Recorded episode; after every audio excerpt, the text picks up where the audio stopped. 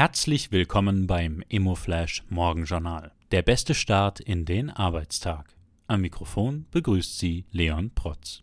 Wer hoch hinaus will, muss weiter denken. Die Recom, Inspiration und Ideengeber für die Spitzen der Immobilienwirtschaft. Heute ist Mittwoch, der 16. November und das sind die Schlagzeilen. ESG hilft FM-Branche. Lünedonk veröffentlichte eine Studie über die Auswirkungen der ESG im Facility Management. Ergebnis der Studie ist, dass ESG-Verordnungen dazu führen können, dass sich Betreiber mehr als früher mit dem operativen Bewirtschaften der Immobilie auseinandersetzen müssen. Das könnte unter anderem der FM-Branche zugutekommen. Corestate mit schlechten Zahlen.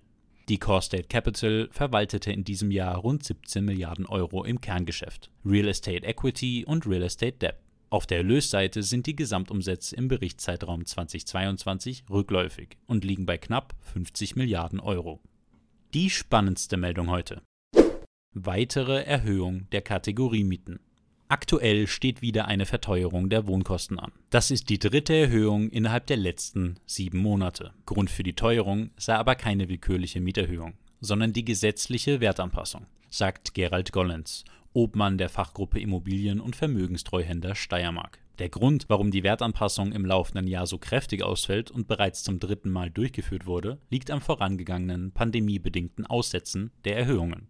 Das waren die wichtigsten Informationen zum Tagesbeginn. Mehr dazu und was die Branche heute sonst noch bewegen wird, erfahren Sie wie gewohnt ab 14 Uhr auf immoflash.at.